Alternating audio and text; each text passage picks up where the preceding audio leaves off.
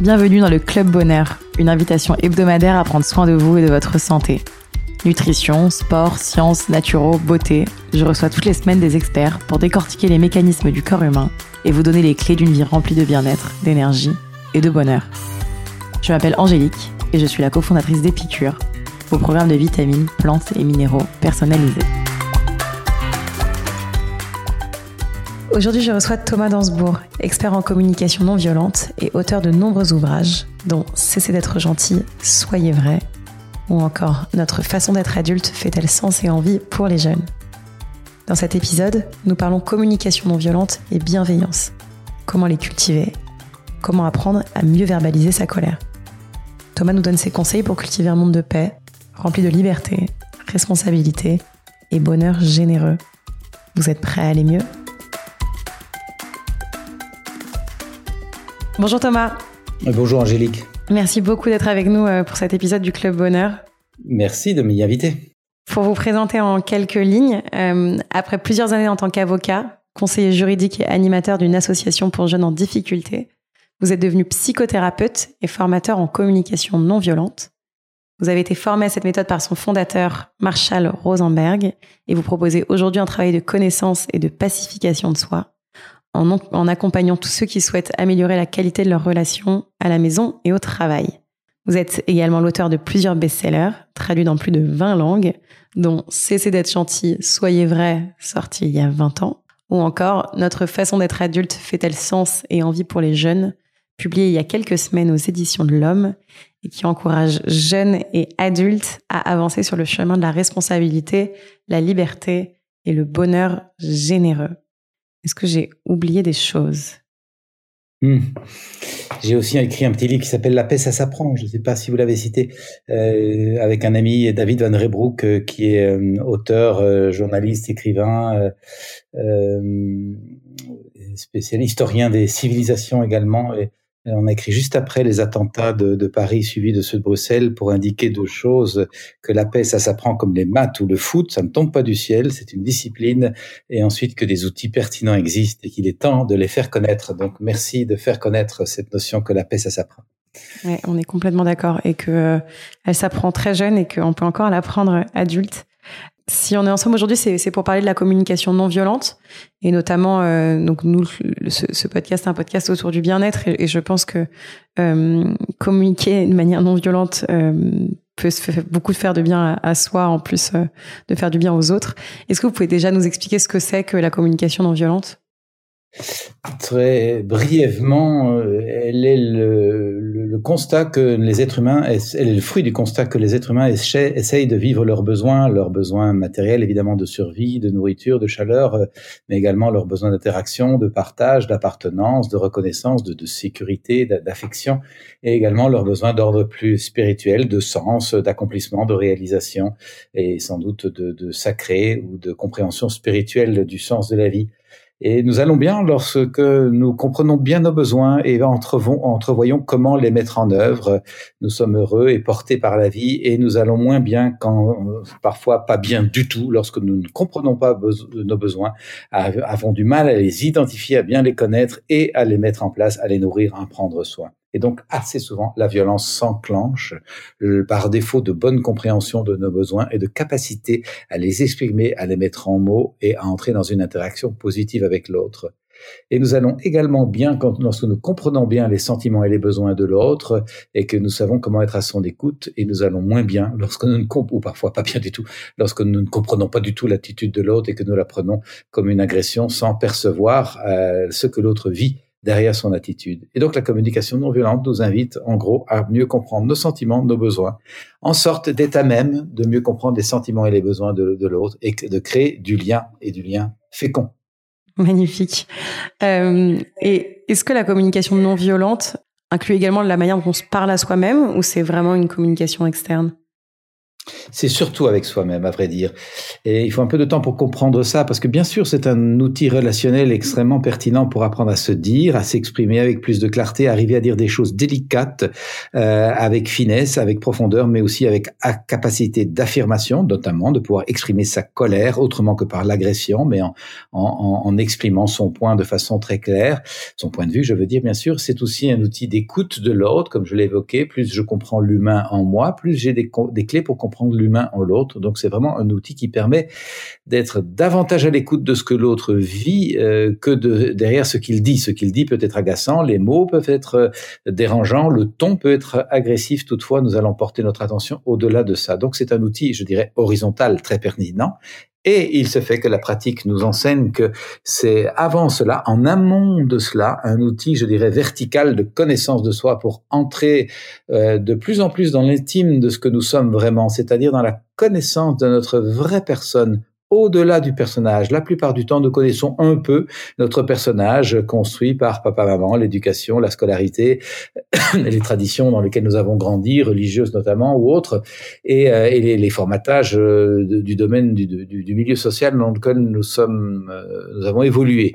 Mais nous connaissons peu la vraie personne. Et donc, le bénéfice de la communication non violente, c'est de s'ancrer de plus en plus dans la vraie personne que, nous sommes en sorte de, mieux connaître notre potentiel, nos ressources et de les mettre au monde, au service du monde. Et j'observe qu'avec cet ancrage à l'intérieur de soi, il y a comme un effet de verticalité vers le haut, il y a un éveil de conscience, une ouverture de conscience, une façon de pivoter à l'intérieur de soi comme sur une sorte de vis d'Archimède invisible pour avoir davantage de discernement, de, de capacité à percevoir les choses, à nous rendre plus responsables, plus attentifs et également à capter davantage d'inspiration. Et donc j'y vois vraiment une, dimension euh, psychospirituelle de connaissance de soi au service du vivre ensemble. Et donc c'est quelque chose qu'on peut apprendre et qui se développe au fil du temps ou c'est comment comment est-ce qu'on apprend la communication non violente? Ça s'apprend comme un processus d'intégration petit à petit. C'est pas une méthode que l'on plaque comme ça du jour au lendemain sans avoir changé nos habitudes. C'est un changement d'habitude, c'est un changement de, formulation, c'est un changement de référence pour quitter notamment les rapports de force, les rapports de pouvoir, domination, soumission. Tout ça euh, compromet la qualité de la relation que nous avons envie d'avoir. Donc c'est euh, consiste à apprendre petit à petit, rien de magique là-dedans, ce sont des processus où c'est du jardinage, à apprendre à, se, à désapprendre les rapports de force et à réapprendre les rapports de collaboration, de partage, d'entraide, d'écoute et, pour répondre de façon très pratico-pratique, ça s'apprend comme une nouvelle langue. Si vous faites une nouvelle langue, vous, si vous voulez apprendre une nouvelle langue, une langue étrangère, eh bien, euh, ce n'est pas en un jour ou deux que vous allez la maîtriser, ni même en une semaine, mais si vous pratiquez plusieurs semaines dans cette nouvelle langue, vous commencez à sentir que vous acquérez de l'aisance. Et donc, euh, cette proposition n'est pas pour décourager les gens, mais pour bien indiquer qu'il n'y a rien de magique là-dedans. Il s'agit vraiment de de s'appliquer euh, à développer petit à petit cette compétence. Et au fond, c'est pareil pour la plupart de nos apprentissages. Ce sera la même chose pour un nouveau sport. Personne ne va maîtriser le football en une après-midi, ni même en quelques mois.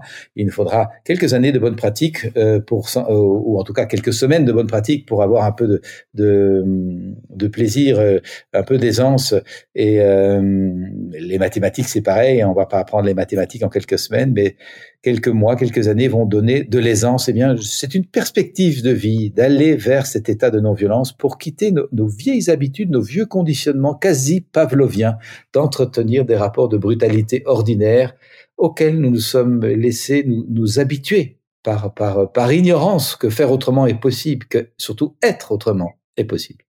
Donc vous parliez de brutalité, vous parliez de colère, euh, vous parliez de violence. Et je voulais savoir si euh, la colère et la violence étaient forcément liées. J'imagine que vous allez me dire que oui. Euh, ou non, même peut-être que non. et comment est-ce qu'on peut être en colère sans être violent envers soi-même ou envers les autres?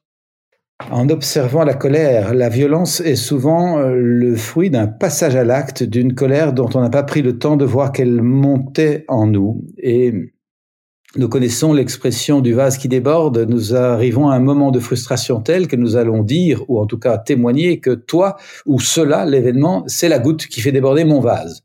Et là, nous avons un admirable déni de responsabilité. Qui est responsable de mon vase intérieur, de mon vase émotionnel, si ce n'est moi? Nous avons donc besoin d'apprendre à avoir une hygiène de conscience pour nous asseoir régulièrement à l'intime de nous-mêmes pour écouter ce qui s'y passe comment je me sens et qu'est-ce que ça dit de moi?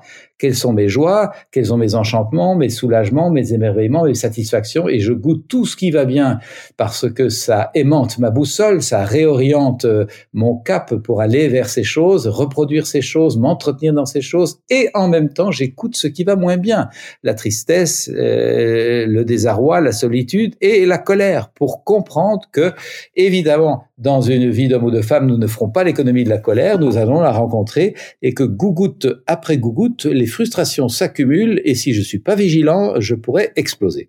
Et donc, par hygiène de conscience et hygiène relationnelle, je prends soin de mon vase pour ne pas attendre le débordement pour dire ma colère. Et je peux donc apprendre à faire des colères non violentes, très claires, parce que je peux dire à l'autre, stop, là, je sens de la frustration qui monte et ça pourrait me mettre en colère. Et je voudrais qu'on se parle. Es-tu d'accord qu'on se parle? Et j'indique clairement un sentiment, frustration qui pourrait prendre à la colère, et un besoin qu'on se parle et qu'on discute, et je fais une demande, es-tu d'accord? Ce qui ne veut pas dire que l'autre va être d'accord, mais on va convenir d'un point de rendez-vous, pas forcément ce soir ou là maintenant, mais peut-être un peu plus tard pour nettoyer le malentendu qui s'est instauré ou l'agacement qui s'est instauré. Et donc la colère n'est pas forcément violente, elle peut être violente si je n'ai pas appris à la décoder, et c'est malheureusement ce qui arrive très très très souvent. J'imagine qu'effectivement, euh, une des bases de la communication non violente, c'est de euh, d'éviter les non-dits peut-être et de réussir à dire les choses euh, avant que ça explose. Clairement. Est-ce que vous avez des conseils pour ça? Parce que je pense que tout le monde le sait au fond de soi, mais n'arrive pas forcément à le, à le faire. Souvent, on se dit en fait, euh, ce que je vais dire n'est pas important, ou la personne ne saura pas l'entendre, ou, ou en fait, je vais prendre sur moi et ça va passer. Puis en fait, euh, ça ne passe pas et ça peut effectivement exploser de la mauvaise manière. Comment faire pour éviter ça? Éveiller notre lucidité. Est-ce que ma façon de dire c'est pas grave, ça va passer? Est-ce que c'est vraiment ça dont il s'agit? Parce que finalement, ce n'est pas très important. Effectivement, je ne vais pas y mettre trop d'attention. Ou est-ce que c'est glisser la poussière sous le tapis pour ne pas voir qu'au fond, euh, réaliser que je suis en colère euh, me fait peur à moi-même? J'ai peur de gérer cette émotion. J'ai pas appris à la, générer. J'ai peur de ne pas être aimé ou pas reconnu ou pas avoir ma place si je me montre en colère. Et donc, je la rentre dans mon vase ou dans ma cocotte minute. Colère rentrée après colère rentrée ou tristesse rentrée après tristesse rentrée et oui gentil exprimé alors qu'il y a des noms que je voudrais arriver à dire et tout ça rentrer dans ma cocotte petit à petit la cocotte elle explose hein.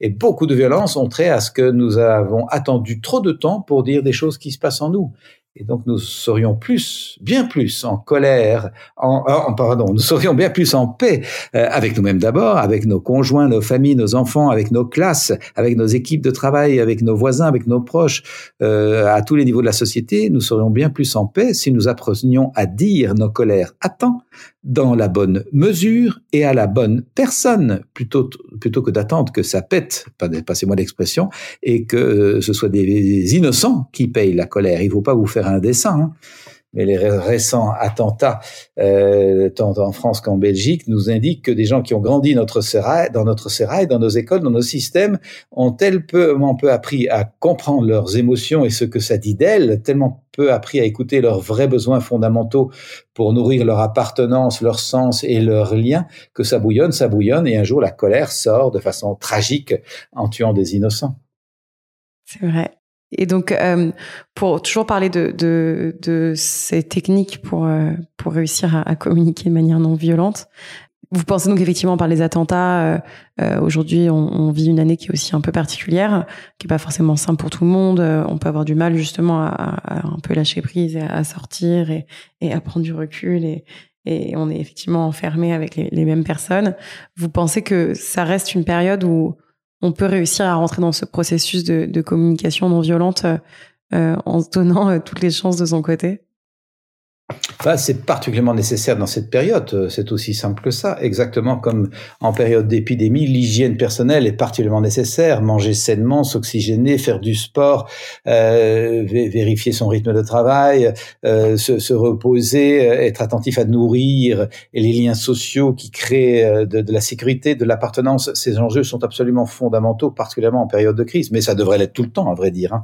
Mais donc, c'est effectivement, à mes yeux, cette, cette période de confinement et de, de contraintes est vraiment l'occasion pour nous de l'utiliser comme un laboratoire de la relation à soi, aux autres et à la vie nous sommes amenés à, raréfier nos, sorties, nos distractions, nos, activités, à nous, poser dans une euh, consommation beaucoup plus limitée de toutes sortes de choses et donc d'être amené à l'essentiel, sa, maison, son abri, avoir à manger, euh, payer son loyer et donc euh, nourrir du lien profond avec soi, avec les autres et à revisiter le sens de la vie.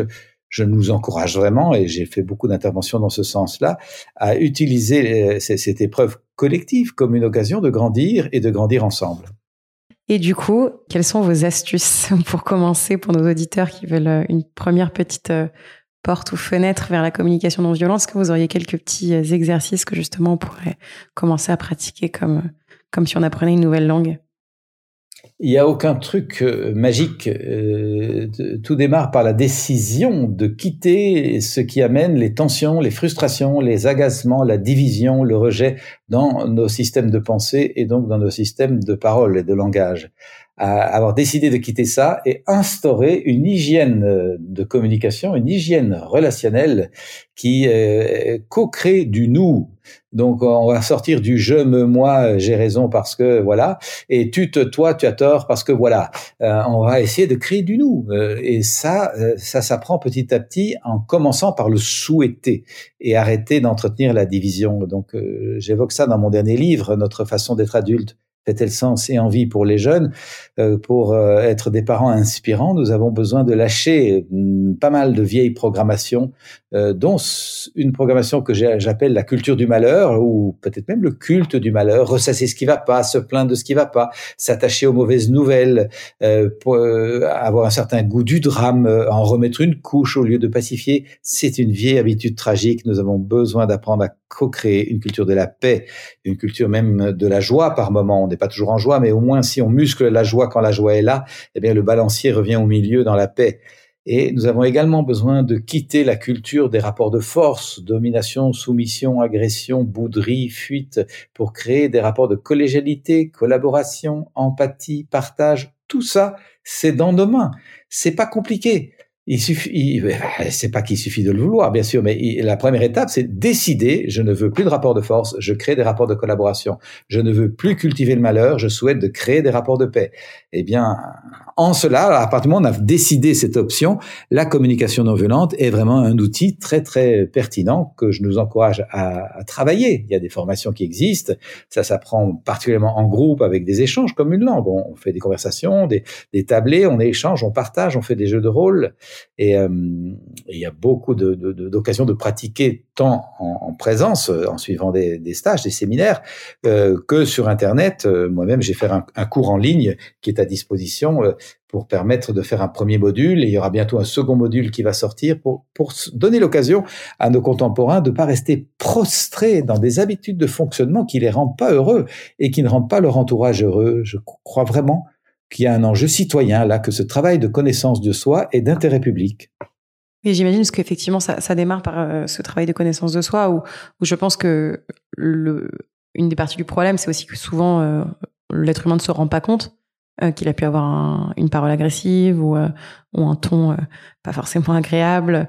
Donc j'imagine que, ça démarre par un, un, travail de connaissance de soi. Peut-être que il y a des, j'imagine donc les formations c'est génial. Peut-être que aussi commencer à, à, analyser ses comportements et à, et à, reconnaître quand on est en colère, c'est déjà un grand pas. Bien sûr, bien sûr, s'observer, développer ce que j'appelle une intériorité citoyenne, une vie intérieure de discernement, d'écoute et compréhension de soi qui va servir significativement ma façon d'être avec les autres. C'est pour ça que je l'appelle citoyenne. Et, euh, et c'est pour ça qu'on a largement dépassé l'enjeu du développement dit personnel. Les, personnes qui font ce travail de connaissance de soi font au fond du développement social durable. Elles se mettent au service d'une qualité de vivre ensemble meilleure.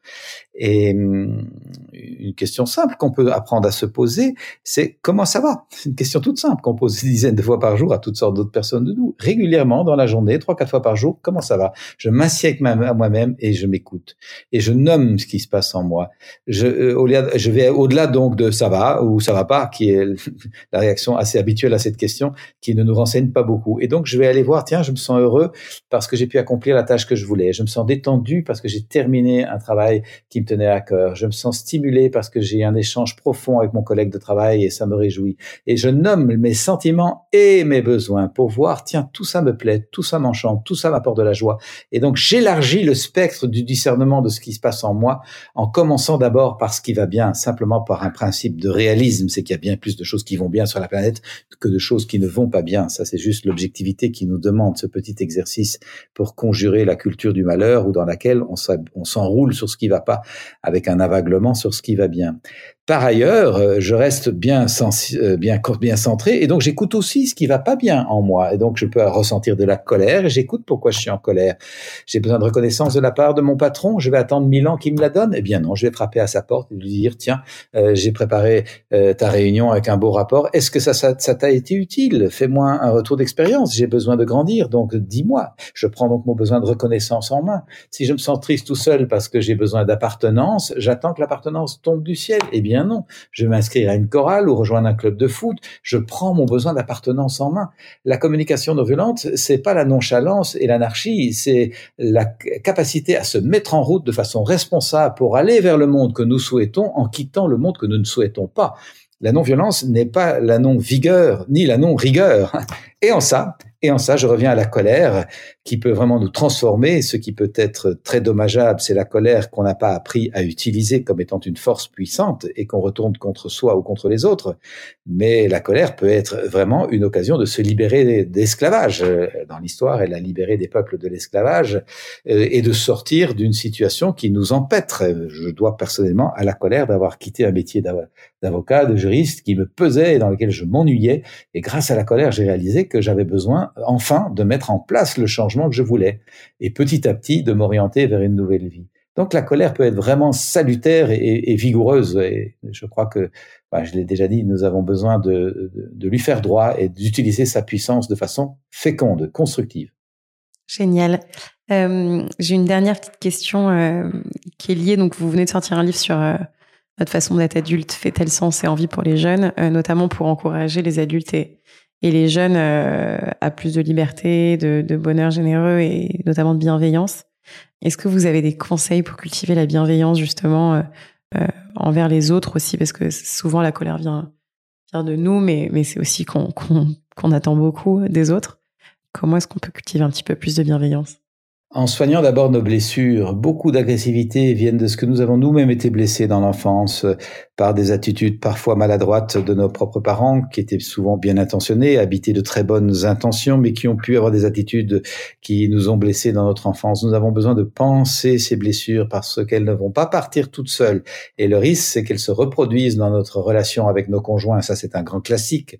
Nous reproduisons les tensions avec nos conjoints, partenaires de vie euh, en couple, nous reproduisons la plupart du temps les tensions et blessures que nous avons vécues avec nos parents. Donc, euh, il y a un premier bénéfice à, pacifier, euh, et, à prendre soin de ces blessures, c'est la vie de couple. Mais également avec les enfants, nous risquons d'être conditionnés par les souffrances, les blessures que nous avons vécues, soit en les reproduisant inconsciemment dans des rapports d'autorité, de, de, de, punition, récompense qui continuent à dresser les enfants comme des petits animaux, euh, soit en, en, niant tout ça et en, en, prenant plutôt un parti de laisser faire, laisser tout faire, laisser aller, qui ne donne pas aux enfants les repères et la structure dont ils ont besoin pour grandir. Et je rappelle, la non-violence, ce n'est pas la non-vigueur, ce n'est pas la non-clarté, c'est au contraire, c'est une structure bienveillante, aimante, chaleureuse, soutenante. Et donc, pour répondre à votre euh, question, comment euh, aller vers des rapports bienveillants Mais c'est en commençant par nous-mêmes à apporter de la tendresse, de l'amour, de la douceur à l'humain que nous sommes. Vous savez, dans mon travail d'accompagnement des personnes, je suis vraiment frappé de voir combien euh, les êtres humains ont habitué à avoir, sont, habitués à avoir un regard dur sur eux-mêmes, des exigences et des fortes attentes. Le nombre de personnes que j'ai pu accompagner en les aidant à discerner leurs besoins, et je leur fais juste des propositions et ils vérifient que, par exemple, quand les gens vont trop vite, font trop de choses, sont à la bourre, et je leur dis, est-ce que tu aimerais apprendre à vivre avec plus de, de douceur? Ah, La plupart des gens disent oui, j'aimerais vivre avec plus de douceur et, derrière ça, est-ce que tu aimerais t'apporter à toi-même comme être humain plus de douceur, avoir plus de douceur pour l'humain que tu es? La plupart du temps, les gens font dans l'arme en disant mais oui, je suis rude avec moi et donc je suis rude avec les autres. Voilà, l'écologie relationnelle commence là, apporter de la douceur à cet espace d'humanité, ce premier espace d'humanité dont nous avons la charge et qui est nous-mêmes. Et ça ne veut pas dire les tout faire de nouveau, ça veut dire juste euh, s'éveiller à un rapport d'amour, d'entraide, de collaboration. Et ça passe donc par cette bienveillance. Génial. Bah, merci beaucoup pour tout ça. On va passer à notre quiz tonique, dans notre petit format de questions-réponses rapides. Est-ce que vous êtes prêts? Oui, oui. si vous aviez un livre à nous conseiller, Oh, aujourd'hui, dans les circonstances aujourd'hui, ce serait le, livre sur l'entraide de Pablo Servigne et, euh, et Gauthier Chapelle. L'entraide, l'autre loi de la jungle, qui vient démanteler notre vieille habitude de croire que la seule loi de la jungle, ce serait l'agressivité, alors que l'agressivité dans la jungle n'est que occasionnelle et fonctionnelle. C'est pour se nourrir, c'est tout. C'est pas un mode de vie et que le mot de vie, c'est l'entraide, la participation. Si nous sommes, nous, des êtres humains qui émergeons euh, du minéral, suivi du végétal et suivi de l'animal, c'est qu'il y a eu énormément d'entraide depuis les amibes premières dans la vase. L'entraide est la base de notre, de notre vie sur Terre. Et donc, je recommande chaleureusement ce, ce bouquin qui change complètement notre regard sur les rapports humains. Génial.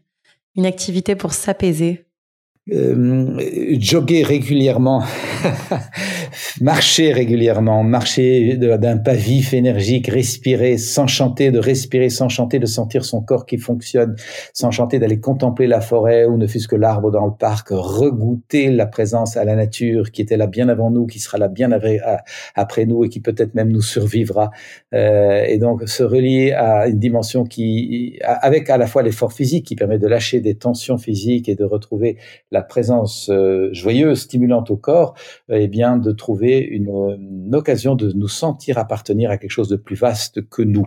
Et pour les personnes qui n'auraient pas la mobilité ou la santé de faire de l'action physique, eh bien, euh, se réjouir profondément le cœur en côtoyant la beauté dans la musique, dans la poésie, dans les beaux ouvrages, dans les belles, dans les belles lettres. Côtoyer du beau, du bon pour nourrir notre euh, cœur d'un feu joyeux. Génial. Une, une parole particulièrement non violente Une parole particulièrement non violente, euh, euh, il y en a tellement. Euh, la parole de je t'écoute, je t'écoute en me taisant, je t'écoute jusqu'au bout de ta phrase, je te laisse finir ta phrase, je te laisse un temps de silence après parce que le silence après ce que tu as dit c'est encore toi et je savoure le silence de ton être et je n'interviens que quand tu as fini et je te manifeste ainsi le respect que je souhaite euh, propager entre les hommes. On s'écoute profondément, sans s'interrompre et sans se donner de conseils. Génial. La prochaine personne que je devrais interviewer. Euh, mon ami Ilios Kotsu, professeur de psychologie positive, professeur de, méditation, euh, grand acteur du changement social, un homme profond, bon, éveillé, engagé, dans beaucoup d'actions sociales. Je l'apprécie beaucoup. Eh bien, on contactera.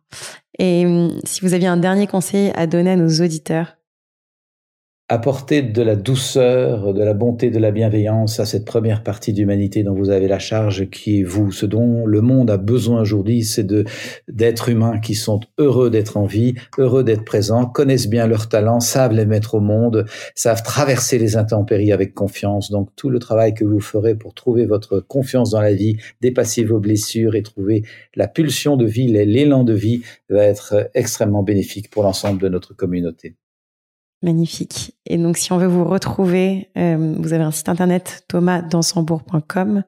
Beaucoup, beaucoup, beaucoup de livres qu'on invite nos auditeurs à aller chercher en, librairie, euh, dont euh, Cessez d'être gentil, soyez vrai. Être heureux, ce n'est pas nécessairement confortable.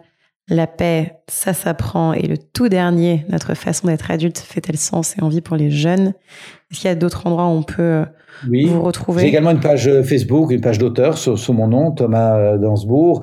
Euh, et, également, pour fêter l'anniversaire des 20 ans de mon premier livre, CC d'être gentil, et, son million d'exemplaires en français, on a fait un petit documentaire sur ce travail et on peut le trouver facilement libre d'accès sur YouTube en tapant CC d'être gentil, soyez vrai, le documentaire. C'est vraiment très simple. Et euh, c'est 33 minutes euh, pour observer un groupe qui vient faire un stage avec moi et ce sont des entrepreneurs sociaux, ce sont des acteurs de changement social, des gens pris dans toutes sortes de projets d'écologie solidaire d'écologie équitable, de transition écologique. Euh, et euh, qui montre comment ce travail de connaissance de soi est vraiment la clé pour se mettre au service d'un changement de société. Ils font partie d'un réseau que j'ai co-créé qui s'appelle Intériorité et Changement Social. Et donc c'est un petit documentaire qui est très apprécié. Euh, il a reçu plus de 200 000 vues à ce jour sur Facebook et sur euh, euh, YouTube. Et donc il est libre d'accès pour encourager les gens à retrouver ce, ce tressaillement de la joie qui est, j'en suis convaincu depuis que j'accompagne tant de personnes dans la souffrance, le tressaillement de la joie est notre vraie nature profonde. Eh ben merci infiniment pour votre temps et votre générosité et, et, continuons à, diffuser ces valeurs de, de bienveillance et de non-violence. Merci beaucoup, beaucoup, beaucoup euh, pour votre temps. Merci pour votre accueil. Euh, bonne diffusion à vous. À bientôt. Si vous sortez reboosté, remotivé, réénergisé par cette conversation, n'oubliez pas de partager l'épisode mais surtout nous laisser 5 étoiles et un commentaire sur l'application Apple Podcast. Pour plus de contenu sur le bien-être et un récap de l'épisode, rendez-vous sur epicure.com. Et si vous avez des questions à poser à nos invités, on se retrouve sur notre compte Instagram, épicure. À la semaine prochaine!